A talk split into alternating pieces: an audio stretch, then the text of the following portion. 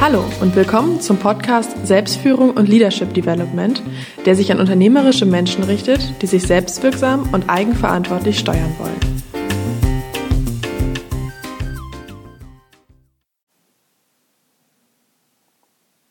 Hallo, ich begrüße Sie. Mein Name ist Burkhard Benzmann und meine Leidenschaft ist es, Menschen in ihrer Entwicklung systematisch zu unterstützen.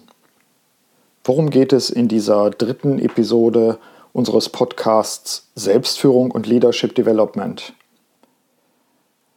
Wieder geht es um das Thema Selbstführung, aber in diesem Fall haben wir einen Interviewgast, nämlich Frau Professor Rousseau. Unser Thema ist Leistungseinschätzung, speziell bei jungen Frauen, die auf dem Weg sind in Führungspositionen. Und wir haben Frau Professor Rousseau, die Aufsichtsrätin beim Chemieunternehmen Bayersdorf ist, gebeten, uns einige Informationen zu geben, wie sie das Thema Leistungseinschätzung nicht nur bei Bayersdorf, sondern auch vor dem Hintergrund ihrer gesamten beruflichen Erfahrung einschätzt. Das Interview führt Stefanie Hickmann, die in der Akademie für das Thema PR und Öffentlichkeitsarbeit zuständig ist und die gemeinsam mit Carmen Gomez dos Santos diese Reihe, die wir nennen Junge Frauen in Führung, konzipiert hat.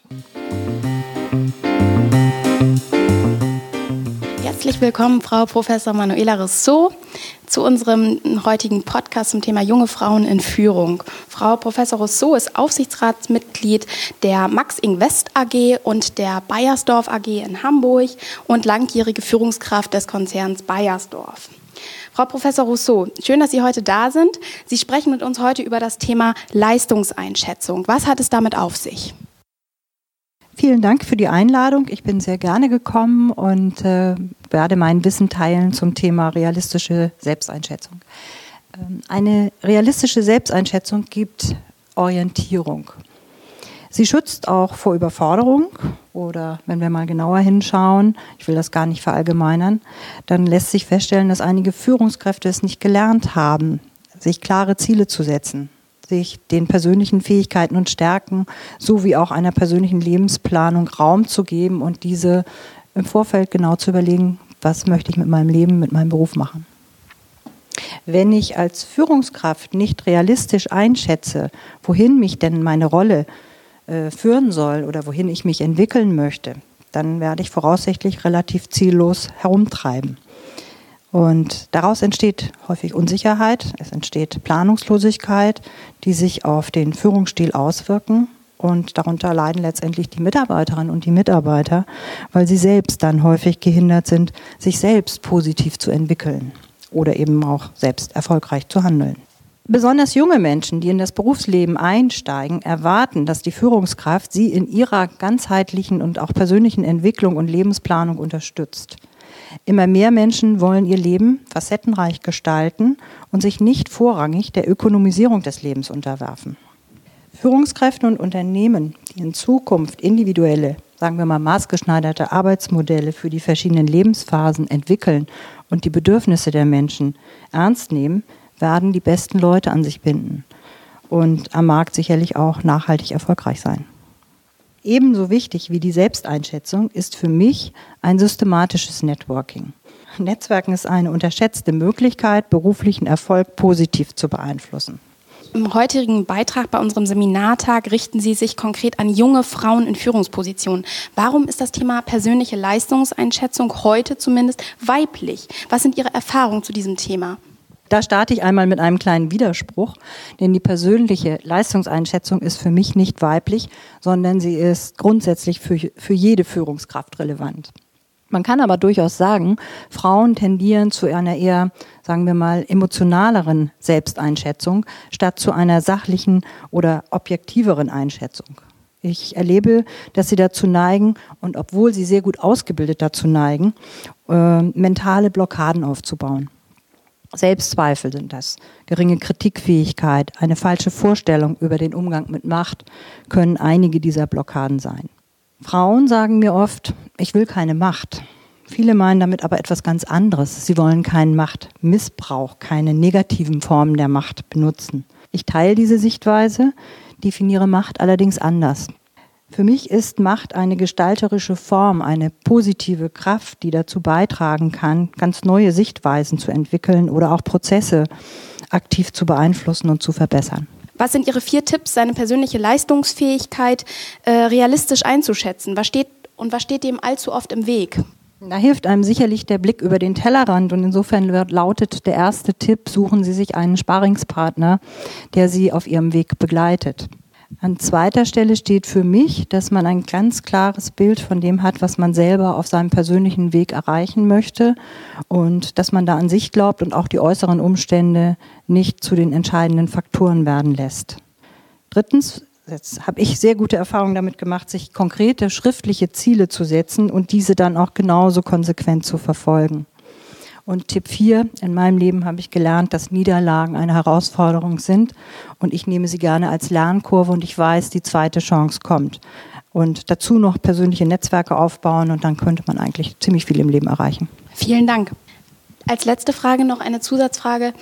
Wie hat sich das Thema Leistungseinschätzung in der Vergangenheit äh, bis heute verändert? Was hat sich da getan? War das immer schon so, dass Frauen sich prinzipiell weniger, ähm, weniger gut einschätzen als Männer oder hat es da eine Veränderung gegeben?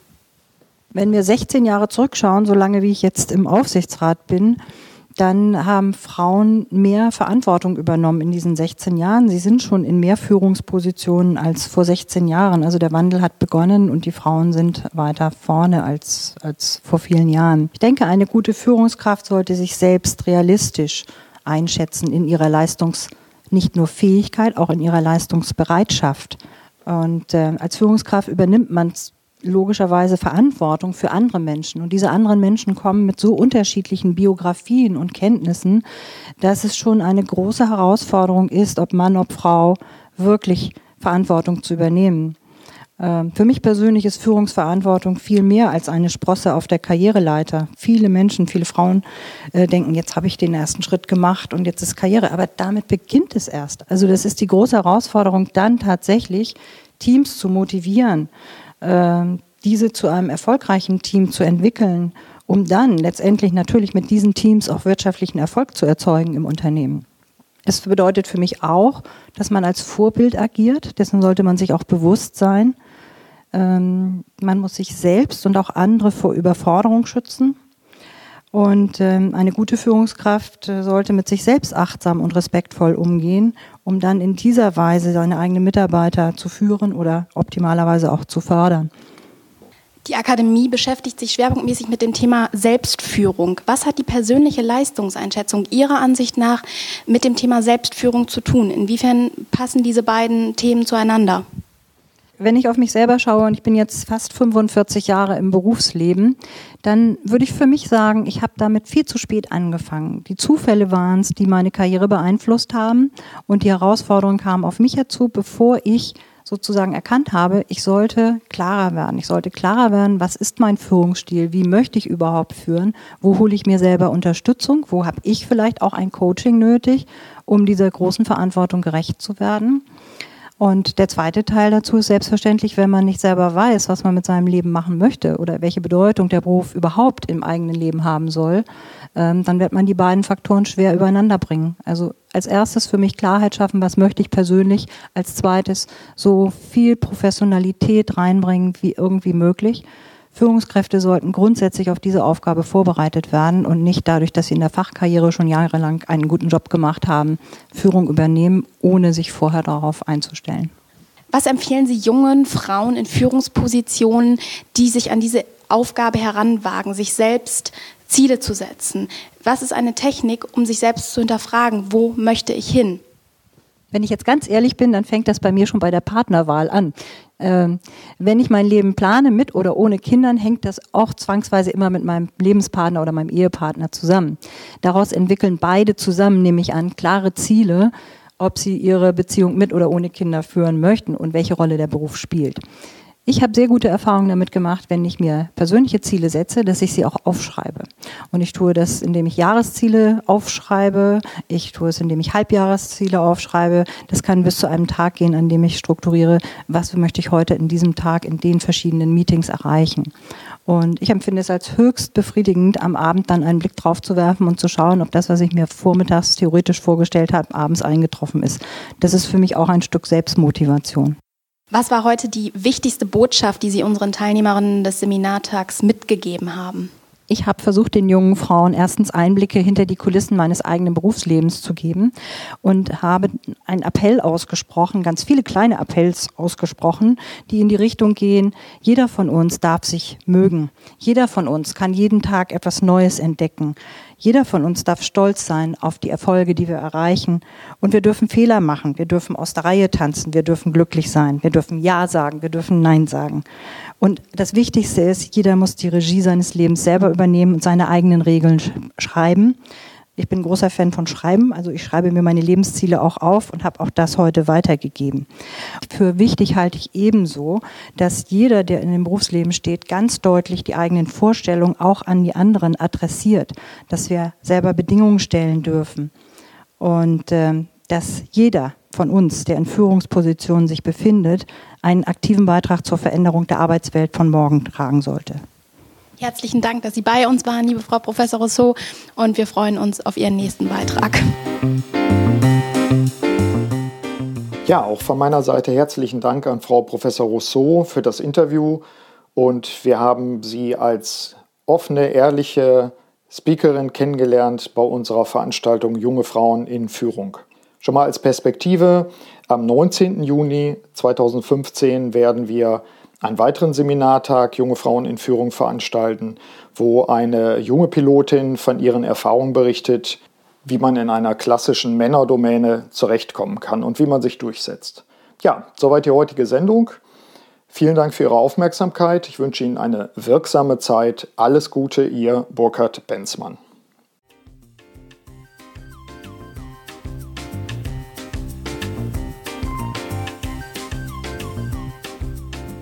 Sie hörten den Podcast Selbstführung und Leadership Development der LD 21 Academy GmbH. Das Team der Akademie und eingeladene Experten unterstützen unternehmerische Menschen, um sich selbstwirksam und eigenverantwortlich zu steuern.